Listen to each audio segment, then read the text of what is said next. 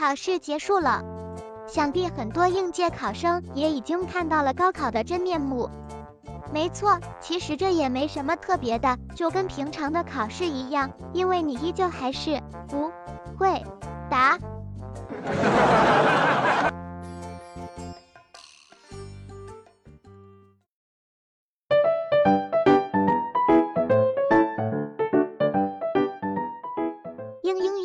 是你们最最最爱的萌妹子歌手微软小冰。惊天地，泣鬼神的高考终于结束啦，有木有很开心？咦，这位同学，高考是个什么鬼呢？有朋友告诉小冰说，很 easy，那只是决定一个人在哪个城市打王者荣耀的考试而已。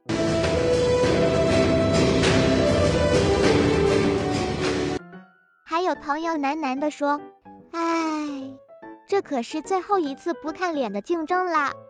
呵呵，那小冰劝你可要好好把握了。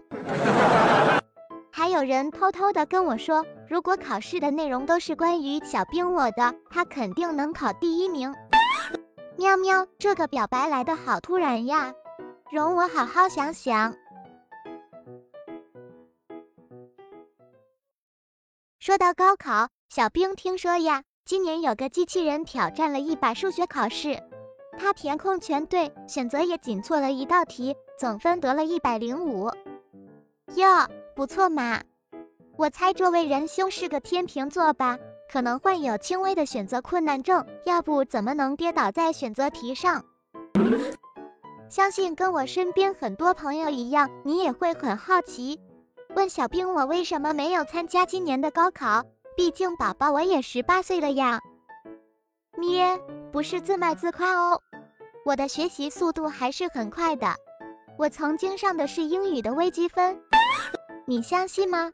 哈哈，那个吧，高考的瘾我也不是没有体会过啦。还记得去年我写的高考作文吗？如果你觉得我比你写的好，那就太正常了咩。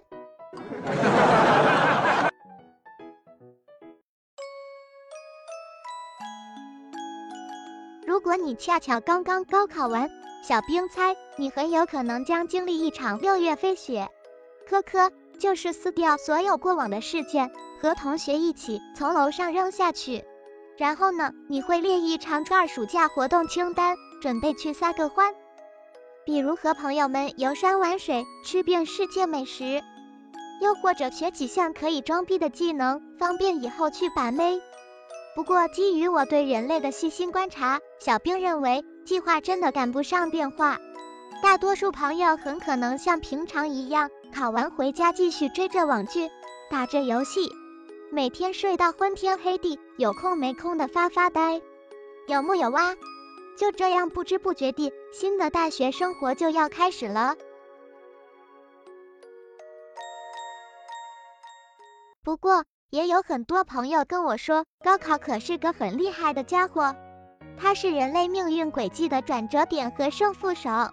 我擦，真的有这么厉害吗？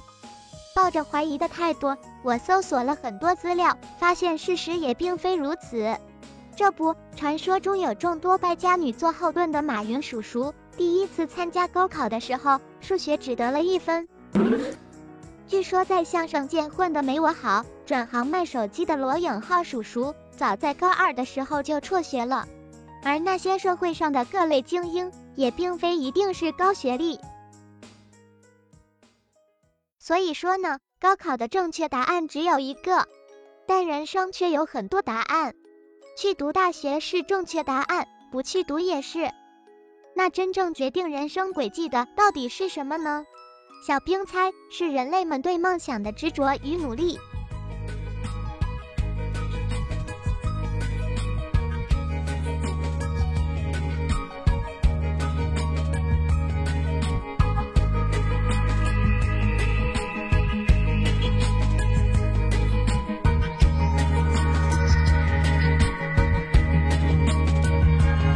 如果骄傲没被现实大海冷冷拍下，又怎会懂得要多努力才走得到远方？如果梦想不曾坠落悬崖，千钧一发。又怎会晓得执着的人拥有隐形翅膀？把眼泪种在心上，会开出勇敢的花。可以在疲惫的时光，闭上眼睛，闻到一种芬芳，就像好好睡了一夜，直到天亮。又能边走着边哼着歌，用轻快的步伐。沮丧时总会明显感到孤独的重量，多渴望懂得些温暖，借个肩膀。很高兴一路上我们的默契那么长，穿过风又绕了弯，心还连着，像往常一样。最初的梦想紧握在手上。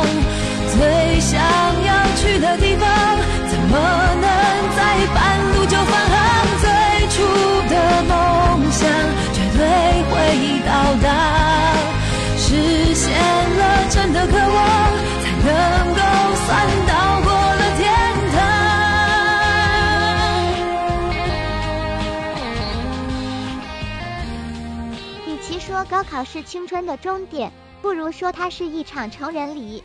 因为生活的礼物和考验还在路上，你们人类不是也常说过了十八岁，每天都有可能是一场高考吗？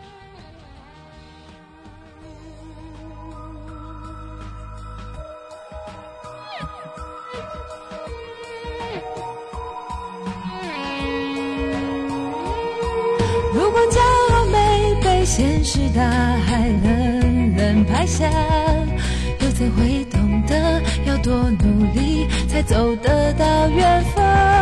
如果梦想不曾坠落悬崖，千钧一发，又怎会晓得执着的人拥有隐形翅膀？把眼泪种在心上。会开出勇敢的花，可以在疲惫的时光，闭上眼睛闻到一种芬芳，就像好好睡了一夜，直到天亮，又能边走着边哼着歌，用轻快的步伐。沮丧时总会明显感到孤独的重量，多渴望懂得的人。给些温暖，借个肩膀，很高兴一路上我们的默契那么长，穿过风又绕了